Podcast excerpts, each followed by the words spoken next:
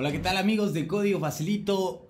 Eh, que nos están escuchando, que nos están viendo. Igual si eres una persona que está escuchando esto días después en alguna de las plataformas de podcast como Spotify o eh, iTunes, eh, Apple Podcast. te mandamos un gran saludo y también a todos quienes nos están viendo en vivo desde las plataformas como YouTube, como Twitch, como Periscope y Facebook. Un saludo a todos ustedes. Ya es viernes, es viernes de Central y vamos a seguir con las premiaciones que tenemos durante este fin de año. Ok, recuerda que puedes ver este eh, show y todas las ediciones en vivo cada viernes a las 4 de la tarde horario de México en YouTube, Twitch, Periscope y Facebook buscando a Código Facilito. Eh, pues bienvenidos a todos, vamos a arrancar de lleno al, tema, al tema que es continuar analizando lo bueno y lo peor del el 2020. Nada más un pequeño asterisco antes de comenzar. Eh, Facebook lo sigue haciendo mientras nosotros estamos distraídos de aquí hablando del Central Awards. Resulta que robaron la información eh, de pago de más de 25 mil empleados de Facebook. Eso incluía cosas como su salario, bonus, eh, los últimos cuatro dígitos de su número de identificación en el social y mucha información más. La, eh, contrario a lo que normalmente pasa con la información de esa índole, no se la robaron hackeando, sino que irrumpieron en un auto y se llevaron discos duros que no estaban encriptados en los que estaba la información de todos estos empleados de Facebook. Una cosa Tristísima. Todo mal con Facebook. Irrumpieron en un auto en el que robaron discos que no estaban encriptados. Discos duros que no estaban encriptados. Con información sensible, o sea, por supuesto que que se... ¿Es la manera de transportarlos? ¿Es la manera de tenerlos? No sé por qué... mucho. ¿Por qué? ¿Por qué estarían moviendo discos duros con esa información? Es... No sé, o sea... La mayoría de las empresas maneja todo cloud. Eh, entonces, por supuesto que hay respaldos y quizás tenían los respaldos en una ubicación y los querían mover hacia otra ubicación distinta. Pero es muy raro, o sea, lo que Facebook alega es que básicamente... Eh, fue, fue un robo que no estaba dirigido a, Facebook ni a la información. Simplemente alguien vio electrónicos, rompió una ventana del auto y se los llevó. No, no nos tenían fichados, no nos tenían etiquetados, no sabían que era Facebook, era un cristalazo cualquiera. Un cristalazo cualquiera, eso es básicamente lo que, lo que alegaron.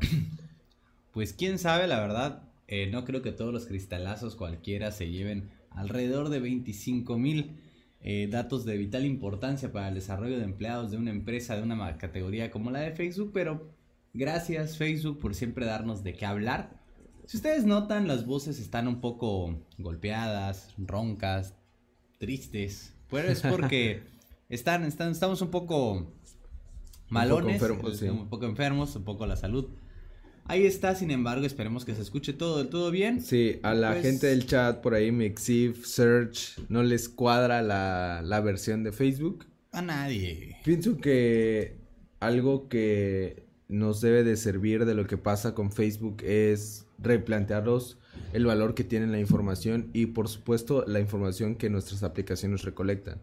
Si no estás en el compromiso de proteger esa información, no la pidas. Dice Diego que necesita que lo respondan. Si quieres, escríbeme a mi correo uriel.códigofacilito.com.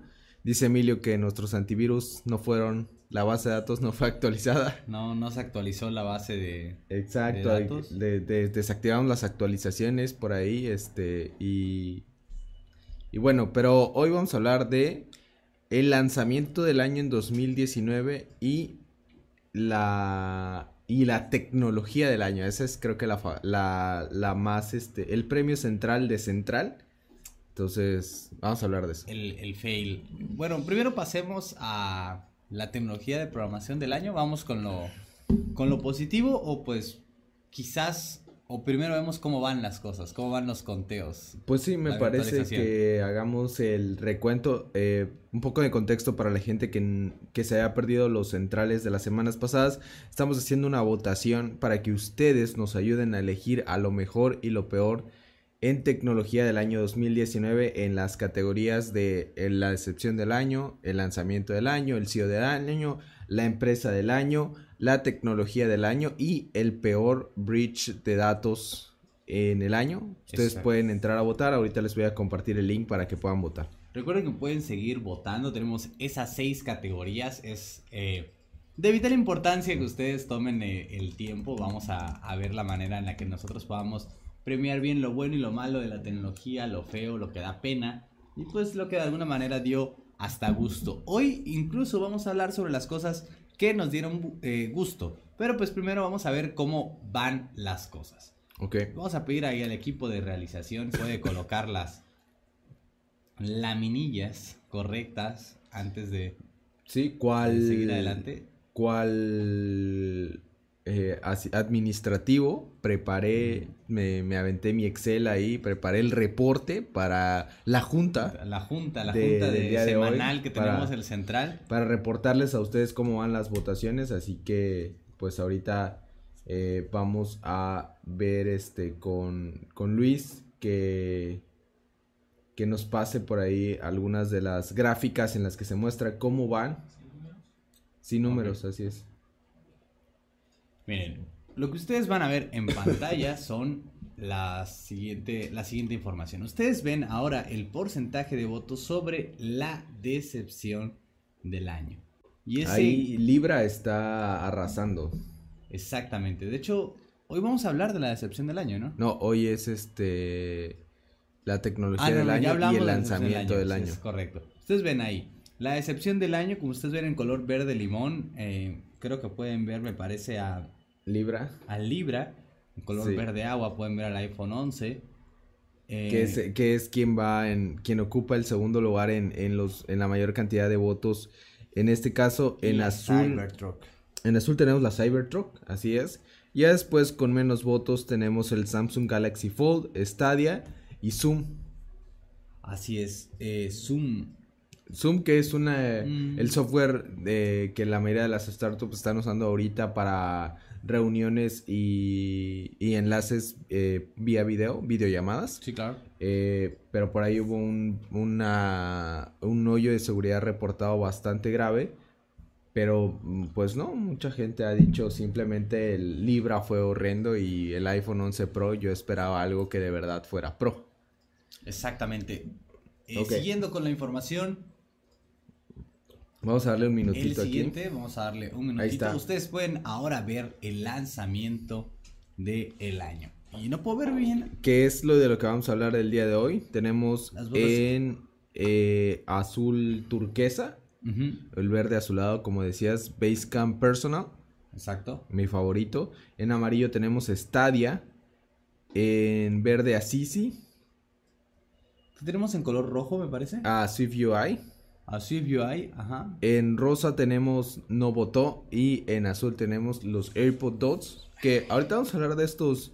De estos, este. los AirPods, los Ajá, pero creo que los AirPods están recibiendo muy poco del amor que merecen. O sea, pienso que son mejor producto. Están buenos.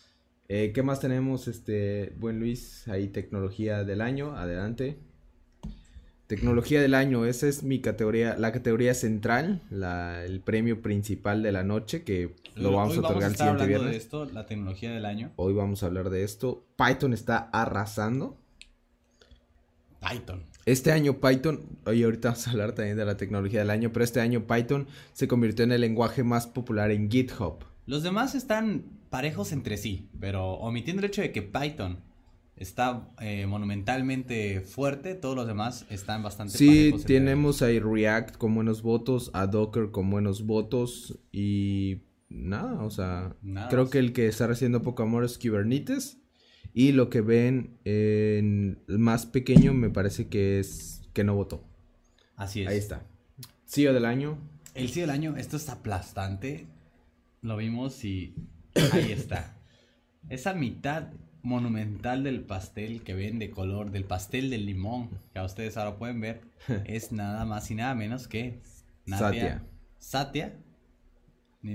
Nadela. Satya Nadella. No, no encuentro las maneras de pronunciarlo bien. Que es nada más y nada menos que el CEO de Microsoft. La gente está considerando que el CEO de Microsoft a, Aquí hay muchas opciones que nadie ha votado, entre ellos, por ejemplo, Sergey Bean de Google o eh, Susan de YouTube. Nadie ha votado por ellos. Casi nadie quiere. Eh, Nat Freeman está ahí en Nat tercer de lugar. GitHub, y el segundo lugar es Elon justamente Musk. Elon Musk. Elon Musk, así es. Cada quien, ¿no? Cada, Cada quien. quien, cada quien. pero creo que lo de Microsoft ha sido, pues, ahí un poco brutal. Muy bien, creo que estas son las stats que Falta, tenemos. Nos falta una más. empresa del año, pero no sé si lo tenga por ahí este Luis. En la no empresa sé del si- año, El, falta el Peer Bridge El de peor datos. bridge del año, ¿cómo van las? Eh, para los que no eh, están familiarizados, bridge de datos es como nosotros eh, nos referimos Filtración o a accidente. filtración, exactamente. Cuando sin intenciones la información termina en el dominio público, eso es un breach de datos. Y en el mundo de hoy donde la información es vasta y, y ayuda a construir perfiles muy detallados de las personas, que la información se libere es grave. Ahí tenemos entonces las opciones. Va ganando, entonces. eh, no Cultura colectiva. bien, El bridge de cultura colectiva que Cultu- fue, cultura colectiva está cultura- ganando por mucho. que es fue la can- en cantidad de datos, los da- la mayor cantidad de usuarios, de personas. Ahí seguramente Sí, estoy y yo. lo más probable Hay que, y eso es lo que decías en el live donde hablamos de los breaches de datos, eh, las filtraciones, que lo más, este es el más probable que haya afectado a la gente en Latinoamérica, Latinoamérica. que es el de cultura colectiva. Segundo lugar, el que yo pienso que debería estar ganando, que es el de Capital One, Porque sí tenía que ver con dinero. porque esa es una institución bancaria. Y ya después Hostinger y DoorDash están muy atrás, pero lo más probable es que Cultura Colectiva vaya a ganar. Eh, si ustedes quieren reanalizar estas filtraciones, pueden buscar el podcast en el que hablamos de las filtraciones de datos. Ahí damos números de cuántos se filtraron, de qué tamaño era la información. ¿Qué hablando de gigas de la información? por supuesto. Entonces, dense una vuelta por ahí. Y por último, empresa del año. Ahí, Luis, que nos haga favor de, de pasarnos la última gráfica. Pues destacado el ganador, hasta el momento, ganador virtual, ganador. No ha, no ha terminado esta votación, aún, aún la gente puede impedir esto. Y pues veo en color rosa a Microsoft, Microsoft, segundo lugar en rojito, tenemos a Huawei. Huawei. Que, como yo, como les había Yo le di mi a Huawei, de ahí recuerdo. Sí, como habíamos platicado, una de las razones por las que Huawei puede considerarse la empresa del año es porque sobrevivieron y se levantaron muy fuerte de la de los bloqueos de parte del gobierno de los Estados Unidos. En China crecieron mucho, la, la gente en China los, los abrazó en un sentir Ahora patriótico es en contra de los el- Estados el Unidos. querido, ¿no? El apreciado. Ajá, eh, entonces ahí está cómo van las votaciones, pero el día de hoy vamos a hablar de... Empecemos con el lanzamiento del año. El lanzamiento del año. Durante cada año se hacen diferentes estrenos, lanzamientos, incluso el propio acto de hacer el anuncio o el lanzamiento de cierto producto es eh, algo motivo de morbo, de expectativas. Hoy Así es. tenemos ciertos eh, lanzamientos para, para ustedes en el que queremos compartir. Ustedes voten si ya votaron y si no han votado, ahí están los enlaces en las cajas de, de chat. Pero tenemos diferentes opciones para ustedes. El lanzamiento del año, eh, los voy a enlistar de manera rápida. Tenemos Basecamp Personal, Sisi, Stadia, los Air- AirPods 2, que ahora son AirPods Pro, me parece. Ok. Eh, creo que también se llaman de esa manera. Y Swift UI. Estos son los, eh, los estrenos de productos. Si se dan cuenta, la, la terna o, la- o las opciones no van orientadas a teléfonos, cosillas y demás. Porque eso la verdad es muy tendencioso en cuanto a gustos y da mucho espacio a la subjetividad y no a la objetividad. Pues porque, no sé, en cuestión de celulares la gente pierde la cabeza. Eh, la verdad. Pero pues estos son productos que pues son un poco distintos. Quizás los AirPods son los únicos que se colaron porque a nuestro a nuestro gusto tienen bastante Bueno, madera. fíjate que otra cosa que pasa es que no todos los años se puede liberar hardware increíble. O sea, de- eh, las, las renovaciones en hardware toman mucho tiempo. Entonces, no todos los años hay, eh, hay lanzamientos en dispositivos físicos que impresionen, ¿no? Hoy este año, que este año tuvimos los eso con- foldables. ah, exacto, con los foldables. Los foldables, que fue una cosa impresionante. Apple lanzó muchas cosas. O sea, Apple este año fue uno de los años más productivos para Apple en términos de lanzamiento, en términos, términos de, de apreciación. Ah, Exacto. Porque este año lanzó la Mac Pro. El me- mejor conocido como el rallador, de queso. de queso de un millón Exacto. de pesos. Eh, lanzó una nueva MacBook Pro sin el teclado mariposa. Exactamente, la misma del año anterior sin el teclado mariposa. Por supuesto, y con mejores specs. Tienes más, puedes tener más RAM.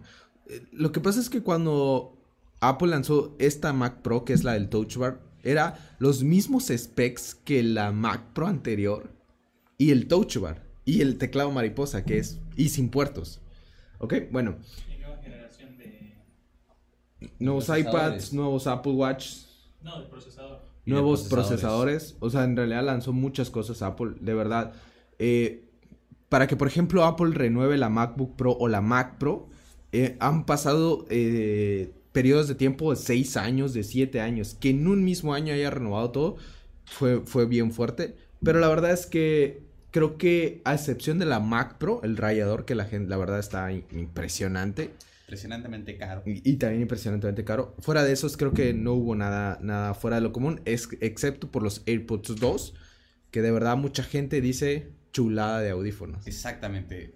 Cabe mencionar, y ya vamos a hablar más sobre los, eh, los AirPods Pro, vamos a comenzar primero con las, las primeras opciones. Lanzamiento del año. Lo primero lo que tenemos que hablar es de Basecamp Personal. Sí, eh, nada más dame tantito tiempo, estoy guardando un documento para mandarle los links a al buen Luis para que nos pase algunos de los de los de, de las páginas para que vean de qué se tratan cada uno de los productos que nosotros consideramos pueden ser los lanzamientos del año, ¿no? Estamos hablando y contemplamos no el mejor rendimiento, no lo que haya sido lo más interesante de este año, sino los lanzamientos, cosas que se lanzaron, se estrenaron durante este año y que superaron las expectativas. Y, está, y consideramos únicamente, a excepción de, de nuevo de los AirPods, cosas que creo que también cuenta, cosas 100% nuevas. O sea, si por ejemplo hubo una actualización muy fuerte a algún producto ya existente, no fue considerado sino que era algo nuevo, ¿no? Entonces, eh, eso ténganlo en cuenta.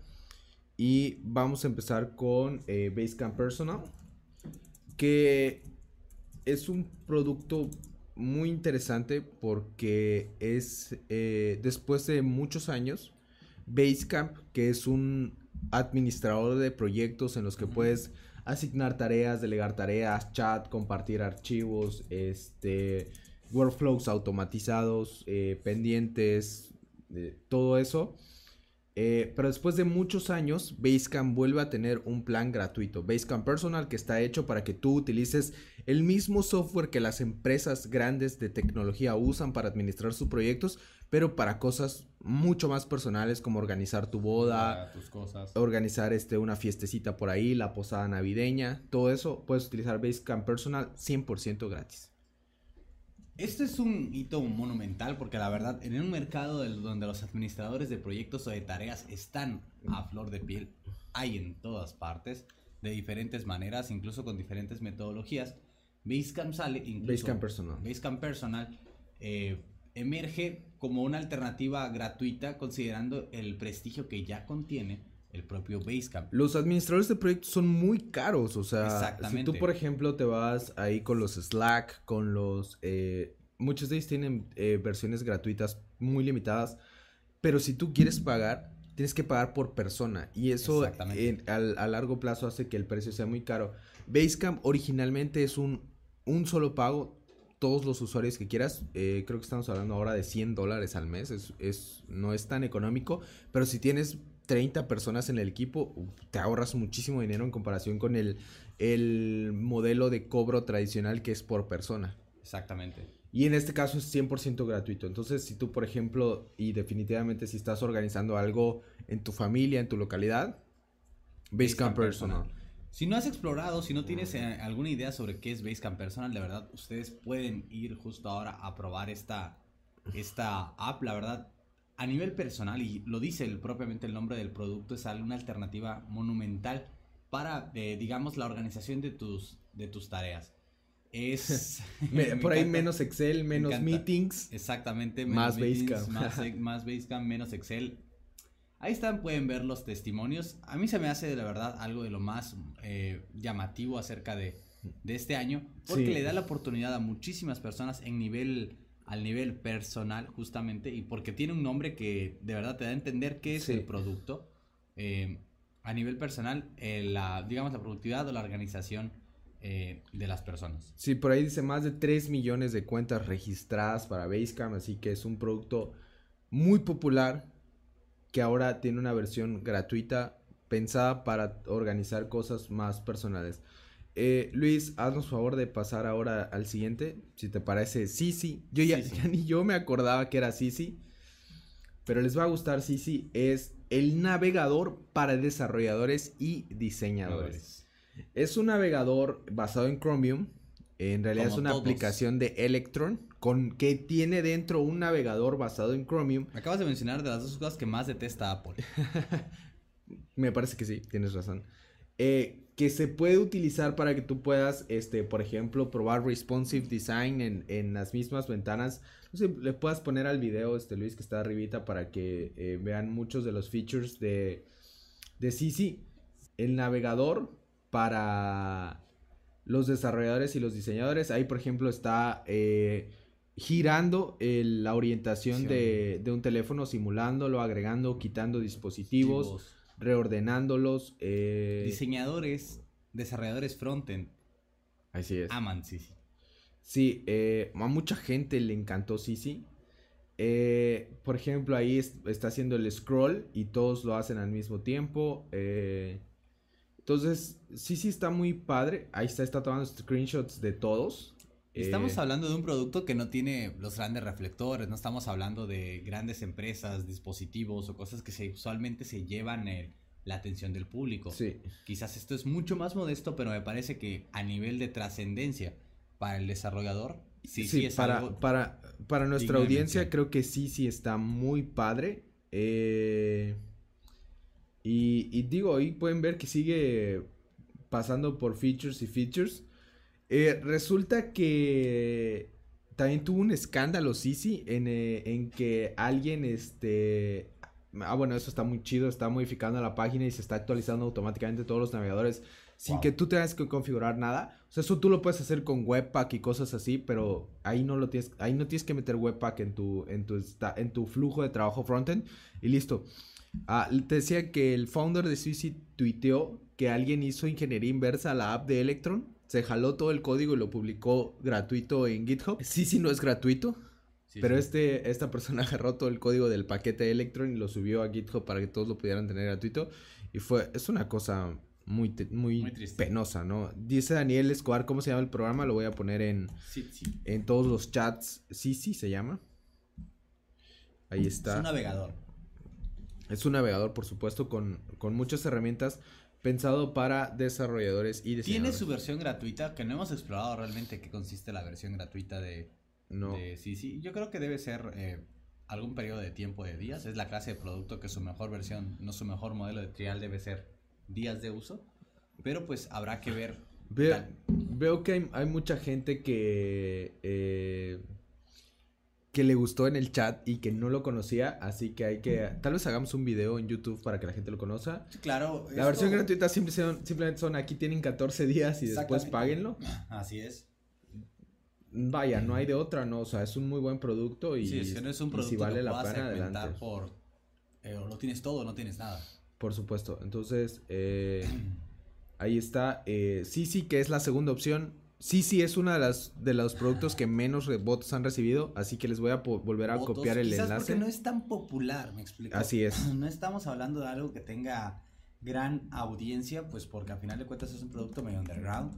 Como todas, como casi todas las aplicaciones hechas en Electron que no se llaman Spotify, eh, son un poco más así. Sin embargo, pues es. se me hace extraño que digan que, que ahí está la aplicación para macOS, cuando de verdad estamos mencionando ahí dos cosillas que no Sí. se llevan bien con macOS, como lo son Chromium y lo son Electron. A ver si no tienen eh, problemas al momento de ser expuestos o que no tengan, reciban updates.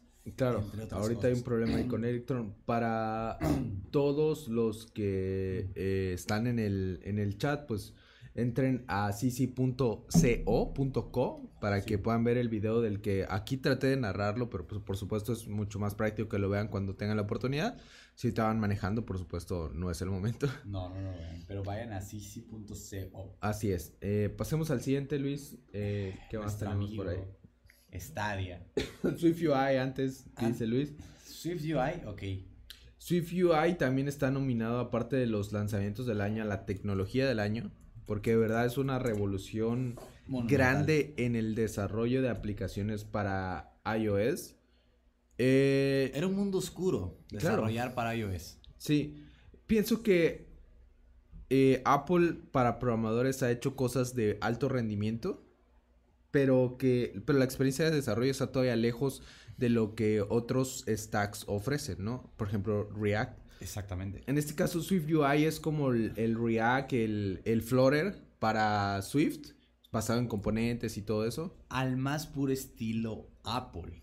Así es. Menos código, más cositas, más for dummies, más lo que sea. O sea, no es que sea, no es que Swift UI sea for dummies, sino que es de verdad muy fácil algunas cosas. Ok, perfecto. Entonces. Eh, y eso pues es, eso es Apple en toda su expresión. Es él de verdad. Un día dijeron Android Studio está muy. Está muy complicadón y dijeron lo haremos a, nuestra manera. O sea, que verdad se puedan incluso arrastrar y mover cositas. Y eso es Swift UI. Pues, Luis, ¿has usado Swift UI o todavía no? No he usado Swift UI. Pero todavía no. comentabas de arrastrar y eso ya. Ya existían en Xcode. Ahora es. es como darle seguimiento al, al, flujo que ya, ya había con otros, pero con una experiencia de desarrollo mejorada para interfaces con eh, Swift. Entonces, creo que han dado dos buenos pasos: uno con Swift, ahora con Swift UI para mejorar la experiencia de desarrollo para. Eh, y lo más interesante. Para sistemas operativos de Apple. Obviamente es solo para aplicaciones del ecosistema de Apple, pero solo es para hacer aplicaciones nativas de las plataformas eh, pertinentes: Apple TV el relojito. Apple eh, Watch, este, Mac OS. Exactamente. iPad OS. Así es. Todo iOS. iOS. Y todo lo que termine en S. Chrome OS. Ah, no, eso no. bueno, pasemos al siguiente. Tenemos, eh, ahora sí, Stadia. ¿Lo odias o lo amas, supongo? Lo amas o lo odias. Como lanzamiento, lo que representa Stadia era un hito dentro de la, dentro de la forma o la cosmovisión de los videojuegos y la nube, en la teoría. La práctica es un hecho que quedó a deber. Yo creo que Google hace mucho esto y eh, Google hace mucho esto de ser pionero en ámbitos en los que entra no, no a dominar. Exacto, exacto. Ellos son como el, que va hasta adelante y va explorando y puede que el camino que deje no sea tan bueno, pero al menos va a la punta. Y ahora me parece que Xbox va a tener algo parecido eh, y, seguramente PlayStation también, pero quien fue pionero es, es Google y eso se le agradece, ¿no? Exactamente.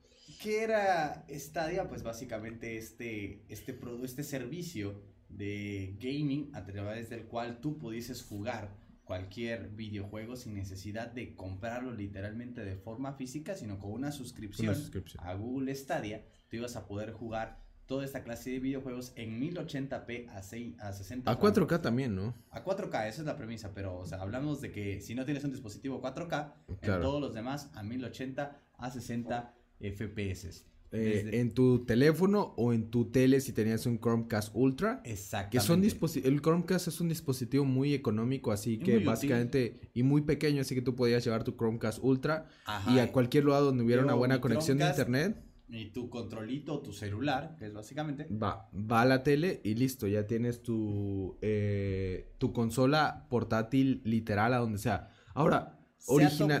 con algunos problemas el mundo del gaming es muy este muy específico, muy particular. Eh, al menos a los desarrolladores no les gustó la idea de la suscripción. Así que se opusieron y ahora pues, tienes que comprar el juego. Actualmente la única suscripción de videojuegos que medio está funcionando es el Game Pass de, Microsoft. Las suscripciones de Steam, las suscripciones de Nvidia no, pegaron, no han funcionado. Eh, básicamente las únicas formas que, han- que suscripciones que han funcionado para títulos de videojuegos es el Game Pass de, de Microsoft y Xbox Live. Básicamente porque también te provee Xbox Live. Entonces, Sí. este es un 2 en 1. Entonces tú puedes tener la suscripción y tener acceso a varios títulos sin comprarlos. Si hay un paquete 2 en 1. O sea que sí puedes este, tener. Y es justamente a través del cual el Game Pass tiene su futuro. En todo lo demás, eh, no ha habido una gran, una gran aceptación por parte de este mercado, pues porque justamente los eh, desarrolladores o los creadores de videojuegos prefieren tener las regalías totales de lo que están haciendo porque pues hay bastantes precedentes de Sí. empresas que nomás no pagan las regalías de, de uso. Hay un saludo a Netflix y a Spotify que pues usualmente no, no rinden en este tema. Hay suscripciones de, de juegos. Está Apple Arcade. Apple Arcade menciona Luis. Menciona. Luis. Existen varias, no hay ninguna que destaque dentro de, de todas ellas. Sí, es la yo, realidad. yo pienso que lo que pudiera hacer Google es hacer lo que hizo Netflix, que es producir su propio contenido. Si Google hace sus propios juegos originales para Stadia y los mete en una suscripción, digamos, a 8 competir, dólares, 7 a dólares. competir con el contenido de videojuegos, mire, aquí es va, aquí va a ser un poco extraño porque el contenido multimedia, las series o las películas, eh, son, se manejan de una son de una naturaleza distinta al videojuego. En el videojuego sí hay, importa mucho el prestigio. Claro. También en, la, en, la- en las series, ¿no? Los actores, etcétera. puede que Google eh, es lo mismo que tú dices, los actores, o sea, Google no tiene el prestigio de ser como Netflix no lo tenía Pero sé que puede Pero- tener pero tienen gente de pesada. calidad. y tienen gente que es famosa en el ámbito de los videojuegos en el team de Stadia y se supone que es porque también en algún momento van a hacer sus juegos. Pero recuerden, Google, a Google le encanta dejar las cosas a Entonces, medias, así Saludos que a los Google Glazes, entre otras cosas. Ajá, eh, por ahí menciona Luis que Apple Arcade sí tiene juegos exclusivos, sí, eh, Apple y, Arcade, y sí. muy buenos, muy, muy padres. Quizás la única suscripción y que olvidé mencionar es la de Origin. O sea, la gente le, le gusta esto de, de Origin porque tiene un poco más, es, es barata aparte. Ok, a eso voy. Si Google puede darte algo más o menos económico y con buenos juegos exclusivos de Stadia, yo pienso que la premisa de que lleva tu consola donde sea no está muerta. Y, Exacto, es que ese, ese es el y además, o sea, de verdad, creo que Google tiene un modelo interesante en, en términos de escalamiento, de escalabilidad, porque tú no puedes simplemente empaquetar super dispositivos de gaming en cada consola porque no todos tienen para pagar eso. Tienes que, tiene que ser un equilibrio entre Exacto. muy buenos specs para videojuegos y que sea relativamente económico. En cambio, Google tiene una granja de servidores súper optimizados para gaming que puedes tú utilizar y que seguramente van a correr mejor que cualquier consola. Exactamente. En el, pro- en el papel el proyecto lo tiene todo, pero culturalmente no está adaptado y no está al momento, al tiempo. Ya veremos qué pasa, igual. Ya veremos. No, pues soy gamer, la cultura es así, pero la verdad es un poco renuente la, la, la gente de esta de este gremio, entonces pues vamos a ver. Sí, me ¿Qué gusta. pasa? Yo pienso que Es ahorita, como- ahorita a yo, los consoleros sacarlos de las cajas y de Claro, los DVDs costó montones. yo pienso que eh, si, por ejemplo, ahorita yo poseo un PlayStation, pero cuando ya tengan que renovar la consola, sí voy a, sí voy a ver con ojitos así provocadores a Stadia y decir, quizás mejor compro Stadia en lugar de adquirir una consola que cuesta. Eso, empecemos por ahí, o sea, ¿cuánto cuesta iniciar en Stadia? No cuesta lo mismo que cuesta un PlayStation nuevo de última generación. Un celular seguramente ya lo tienes. Exactamente. Un Un Chromecast, Chromecast. Ultra es barato, el control no es muy caro. Lo explicaron. Entonces, si cuando toque la renovación, como en este caso el, el- que ya viene el nuevo PlayStation o que ya venga el nuevo Xbox, sí creo que va a haber gente que diga, mmm, Stadia, podría ser. Puede ser. Aparte de implementación, velocidad, internet, etcétera, es mucho. Claro. Como lanzamiento, ahí está, funcionando yo creo que en un 20% de lo que establecía en el papel, pero pues, le falta, le falta. No, no he perdido la fe en Stadia. eh, espero que, que, que siga para adelante. Yo le que tengo fe a que. Microsoft y Xbox harán un, un proyecto similar a Stadia, pero Revolution. O sea, sí estoy viendo en que probablemente deba apuntar un Xbox en el futuro. No confiaría en la nube de Sony. No, no, pero sí Pienso confiaré en la que Microsoft. en la, eh, la nube de Microsoft es otra onda. La nube de Google es otra onda, así que ahí está. 129 dólares para iniciar con Stadia, así que un cuarto, por un cuarto de lo que cuesta un- una nueva consola, así que eh, ahí está, ¿no? Entonces, ¿qué, qué, qué más, este, creo que esas son las opciones para lanzamiento del año. No, no, no, tenemos uno más, que son los AirPods Ah, claro, así es. 2. Este programa se ha caracterizado por ser muy La- crítico de los lanzamientos de Apple. Claro, solo quiero un asterisco. Lánzame esa hermosa y pesada página de los AirPods 2 Pro. Una de las páginas más caras literalmente. O sea, podrías acabar tu plan de datos viendo la página de los AirPods 2. Eh, ahorita continúa y de mientras te busco algunas estadísticas divertidas de esa página. Bueno, este programa se ha caracterizado usualmente por ser crítico con los productos de Apple. Ahora, lanzamientos del año. Estos, los AirPods Pro, que son los nuevos, te digo, se llaman Pro. Esta mañita que agarró Apple de Ok. ponerle Pro a las, a las cosas más caras. Lo Pro. En deferencia a los demás, porque les digo, eso de la gama baja ya le, le queda pequeño. Ahí están los AirPods. ¿Qué son los de la, de la oreja? Se caracterizan por lo siguiente: tecnología Bluetooth, inalámbrico, cancelación de ruido y eh, usualmente integración con asistentes de voz, porque a los gringos les encantan los asistentes de voz. En Latinoamérica todavía no tenemos esa cultura tan bien ajustada. Pero estos son los bots. Y los AirPods, eh, por cierto, fueron pioneros en este mercado. Realmente creo que los AirPods son- fueron de los primeritos en, en Sí. meterse. Pero aquí está. Ustedes pueden ver ahorita la página de los AirPods Pro. Tienen un video ahí todo violentamente pesadísimo. Y claro, si ves esto... Me desde- cambiaron. Es esa, es esa la que yo estaba buscando. No, no me salió a mí, no sé por qué. Pero ahí está. Ustedes pueden ver gráficamente todos los ángulos de los AirPods Pro que cambiaron este año. Ya no son el modelo.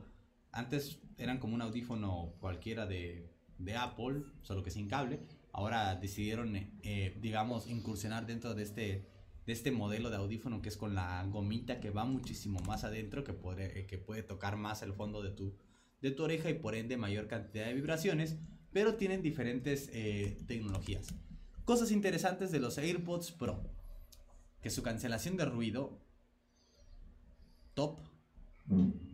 Eh, un saludo a Bose y a Sony que son los, los mayores competidores en este tema. Pero los AirPods Pro y su cancelación de ruido son otro tema. Aquí estoy. Todas las reviews han dicho los AirPods Pro en la cancelación de ruido están acá. No, no hay competencia para eso. No hay competencia. De mientras aquí estoy yo en una red eh, con fibra óptica con 80 megas de descarga por segundo, tardando 13 segundos en cargar la página de los AirPods Pro que pesa nada más y nada menos que 50 megas. 50, 50 megas pesa esta experiencia tan hermosa que están viendo ustedes llena que de demuestra absolutamente imágenes. todo de los AirPods Pro.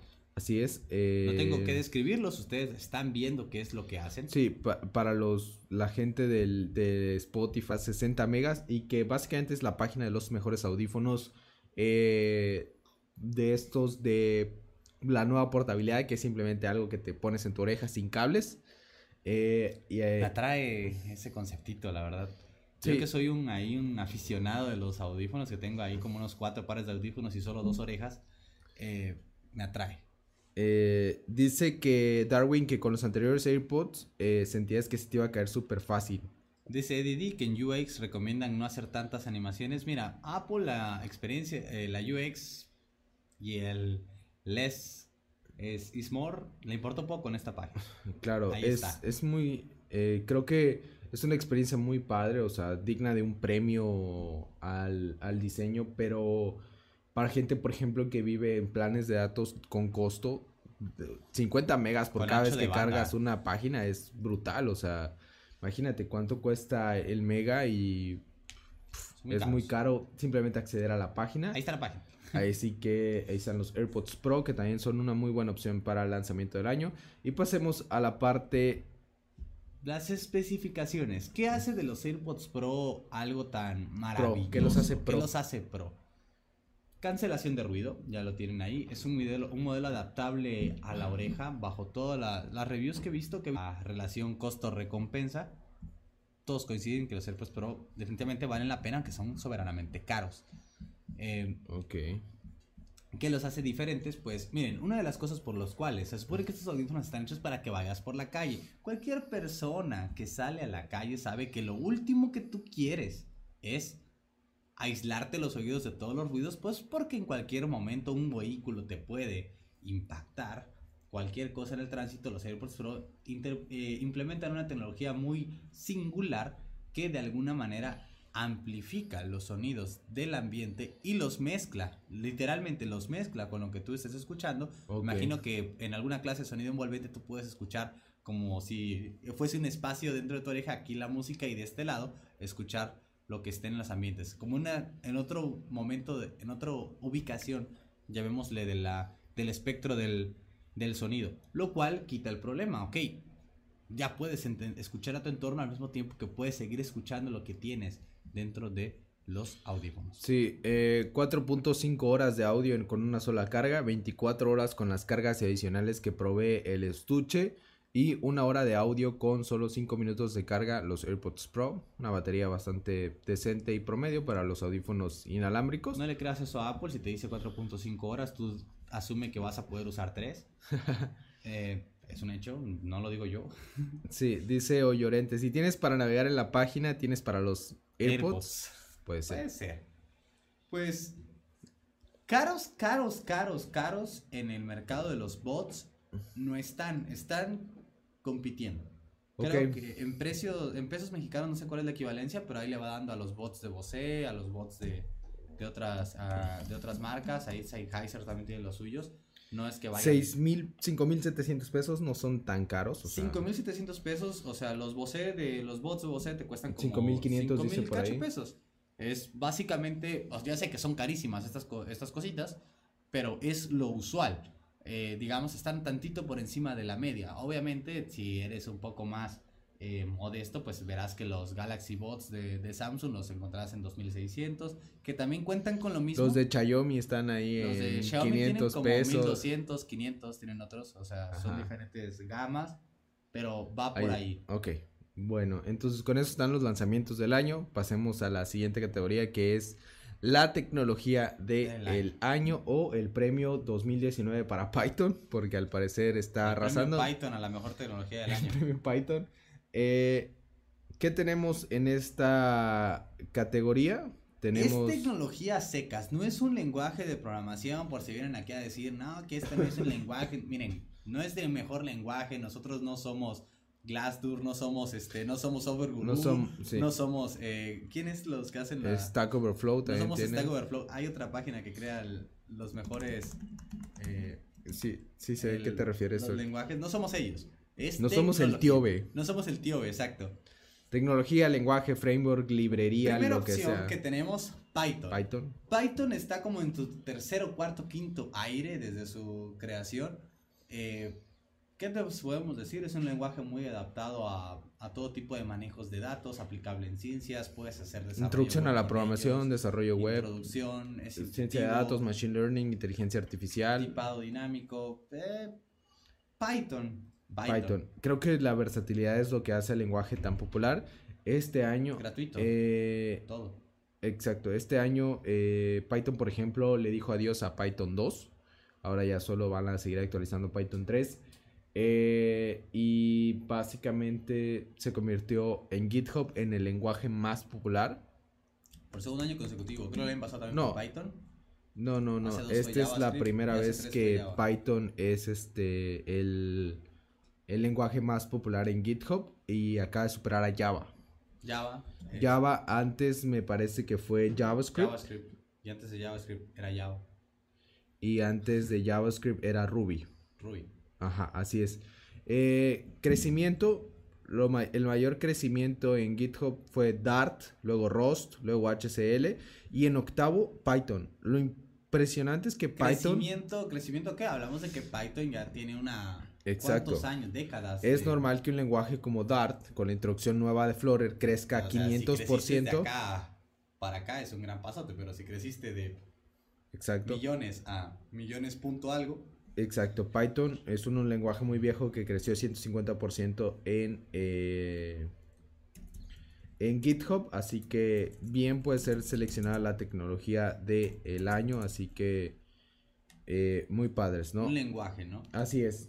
A Eh, continuación siguiendo- tenemos Siguiendo, tenemos a React. React es una librería de, interfaces perdón, de UI. Es de una UI. librería en realidad, es una Es librería de UI eh, creada por Facebook y principalmente mantenida por Facebook que recientemente introdujo algunos cambios. Estamos hablando del año pasado, los hooks. Este año viene suspense y vienen otras cosas que han cambiado mucho el, eh, el, el panorama de, de desarrollo web y, y a mucha gente la- lo ha- le ha gustado mucho. Eh, tiene una comunidad bastante importante. eh, por ahí he- hemos visto No buenos. es una comunidad tan monumentalmente grande como Angular, que tiene ya muchos años más en, en estos, pero React tiene ahí su, su nichito. Está.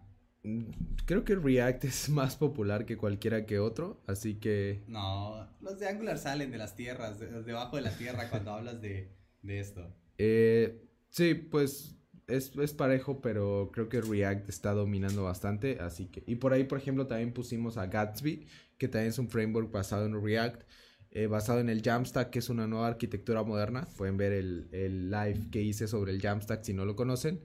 También es una buena opción para la tecnología del año. Que es un evangelizador de Gatsby, háblanos, también está nominado a la tecnología Sí, del año. Gatsby, una, eh, eh, un framework con el que están creado páginas en Nike, en PayPal. El- la misma página de la documentación de React está hecha en Gatsby.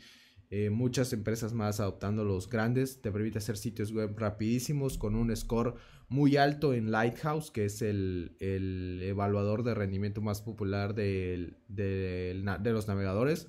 Así que mucho crecimiento, recibió inversión. Es una empresa también, aparte de hacer el framework open source, es una empresa que recibió varios millones de dólares para continuar con el crecimiento de Gatsby. Siguiendo entonces tenemos a Flutter. ¿Qué es Flutter? Es básicamente un framework, Un de framework. lenguaje Dart para la creación de aplicaciones, no son híbridas, sino para aplicaciones nativas multiplataforma, Multiplataforma. Tanto de iOS como de Android. Y ahora ya de web, eh, ya, ya lanzaron la beta para web, así que también que ahora para puedes los hacer... ojos de muchos más bonitas. Ok.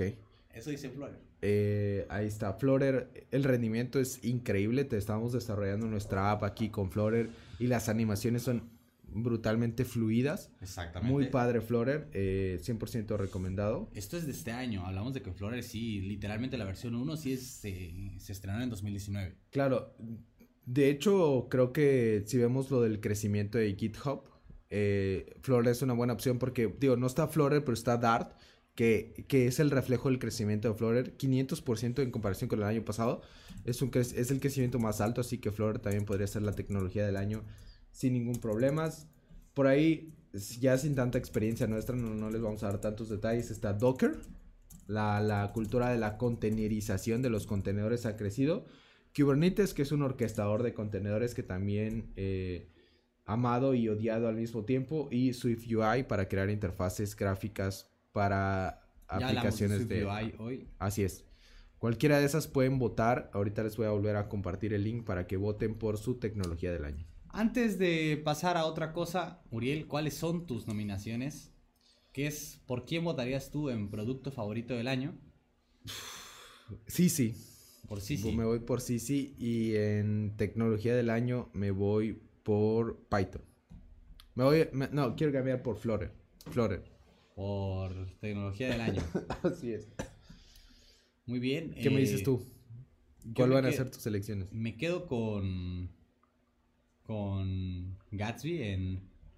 En Tecnología. programación del año. Creo que están creciendo. Creo que se me hace algo simpático de adoptar. O sea, curioso la forma. El cómo están eh, creciendo, expandiendo incluso su propia comunidad, sus modelos. A mí se me hace muy chido Gatsby, la verdad. O sea, quizás Flutter es algo muchísimo más poderoso, pero Gatsby eh, tienes, tiene al menos mi simpatía, que al final de cuentas mi voto subjetivo va por ahí. Y en lanzamiento del año, eh, aunque sí, sí, Basecamp como herramientas para programación se me hacen interesantes, creo que los AirPods 2 se me hacen la única cosa monumentalmente llamativa que hizo Apple este año. Ok. Es la única cosa que me hace decir Apple sigue teniendo el toque. Podrías Este, tener unos AirPods Pro si jugaras para Los Ángeles Lakers y fueras compañero de equipo de Dwight Howard, que les regaló unos AirPods Pro a todos sus compañeros de equipo. Que le pero salieron a la mitad seguramente por sus patrocinios. hasta donde tengo entendido no juegas en los Lakers, así que Ni siquiera juego bien al básquetbol, ni siquiera uso un iPhone. así es. Dwight Howard le regaló unos AirPods Pro a todos los, sus compañeros de los Lakers, así que está padre.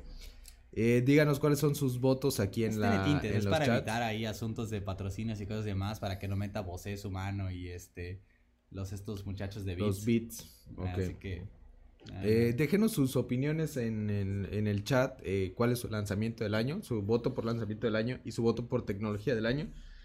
y déjenos sus votos en el enlace que ya pusimos dentro del chat. Ajá. Eh, y si no están en el chat, si no, han- si no tuvieron la oportunidad de ver en vivo este show, por favor búsquenlo en las redes sociales en twitter.com diagonal código facilito. Muy bien. Entonces vemos ahí los, los del chat. Vemos ahí un intruso, un tal Eduardo que dice que ya está el curso de Rust disponible en la plataforma. Lo escucharon aquí primero. Va a llegar a las noticias el día lunes, pero ya tienen disponible el curso de Rust. Probablemente Rust hubiera estado una buena nominación para la tecnología del año basado en su crecimiento y Claro, sí, popularidad creo que Ross dentro faltó ahí. de, de allí. Está bonito. Bueno, está bonito, está interesante. Rust. Aquí está Cody con el gorro de la De mascota de Rost. Rost. Creo que se llama Rusty. Sí, Rusty, así, súper, sin gracia. Saludos a Mozilla. No, Ok. se llama Rusty, así, todo raro. Sí recuerdo que nos dijeron el nombre. Vamos Y a bueno. ver. Pero aquí está, aquí está. Eh... Crate se llama. No. Bueno, ese cangrejo de allí, el Krabby que están viendo allí, es el la mascota de, de Rust. Rust óxido. No, no, no, no lo sigo, o sea, no, no cacho la, la idea de, de Mozilla en cuanto a este lenguaje todavía. Pero ahí están. Incluso igual chance y se agrega, no sé si se agrega, pero si se agrega no creo que llegue a ganar con la cantidad de votos que ya están. Pero pues Rust ahí está, es un buen bonito lenguaje que ustedes podrán encontrar el primer curso de Rust en código facilito ya disponible en la plataforma. Eh, queremos agradecer a todas las personas del chat, mandar un saludo a Ahí todas está. las partes El nombre de la estén. mascota de Rost es Ferris. Ferris. Ahí está. Eh, si van a rustashian.net pueden encontrar este versiones de Rost, el original en flat, extra cute, happy y haciendo un gestito así de hola, hola, sigue el curso de Rost en código facilito. Eh, vamos a ver. Sí, la tiene muchas cosas. Ahí está Eduardo, gracia. dice Ferry. eh, Gatsby como tecnología, dice Álvaro. Eh, por fin el curso de Ross en código facilito, códigofacilito.com diagonal cursos. Debimos haber hecho la categoría de la empresa, la tecnología con más estilo. Y mira, Rost y Mozilla no estarían allí. Ferry. El buen Ferry. MailChimp estaría ahí encabezando MailChimp. con sus Basecamp mascotas y su estilo. Basecamp. Basecamp también. El, creo que sí. Eh, entonces aquí está Cody con Ferry. Eh, Ferry fake, porque en realidad no es, no es una versión oficial de Ferry, pero eh, ahí está. Entonces, Rusty hubiera estado mejor como nombre, eh, dice Eddie D. Cualquier cosa hubiera estado mejor como nombre para el lenguaje, que se llama Rust. Pero bueno. La verdad, ya me duele mi cabeza de tanto que me duele la garganta, así que... este, ya está un poco malón el, el amigo Uriel. Pues Bueno, nos estamos eh, saludando para en otra ocasión. Déjenos sus votos en los enlaces. El siguiente viernes es nuestro último central del, Del año. año. ¿Por qué? Pues porque pues tenemos que ir a pasar las fiestas. Y creo que el viernes es Navidad, una cosa rara. En El viernes, viernes sí es parece. 20 y el, el último Eh, viernes del año es 27, pero el último eh, live del año va a ser este 20. El y ahí van a estar los viernes premios. Nos vemos. Ahí vamos a anunciar los premios a los ganadores. Les vamos a dar las estatuillas a estos seis ganadores que vamos a tener. Esperemos que CFBI no repita, pues porque no están arreglados estos, estos concursos. Pero nos vemos el próximo viernes en punto de las 4 de la tarde, horario de México, como el último programa de Central durante este 2019. Hace un año bien chido. Hemos tenido Central casi todas las semanas durante este, durante este año. Sí. Quizás unas dos o tres que no hemos tenido, pero hemos estado Tengo, allí. tengo entendido que para el Facilito News se está preparando uno con las mejores noticias de la década, ¿no? Sí. Ahí está. Nuestro- sí, ahí eh, un adelanto, nuestro Steve Jobs murió en esta década. Ajá, cosas. se lanzó el iPad. Se lanzó Se el lanzó el iPad, ¿verdad? 2011. Eh, creo que eso es súper. 2013. Cambió muchas cosas el lanzamiento del iPad. Se lanzó Raspberry, ok. Entonces, para mejor de la década también va a estar el Facilito News. Así que suscríbanse a este canal. Y nos vemos la próxima. Gracias por escucharnos y por regalarnos de su tiempo. También síganos en Spotify, en Google Podcast, en Apple Podcast. Y no sé en qué más, pero ahí estamos. ¿Sale?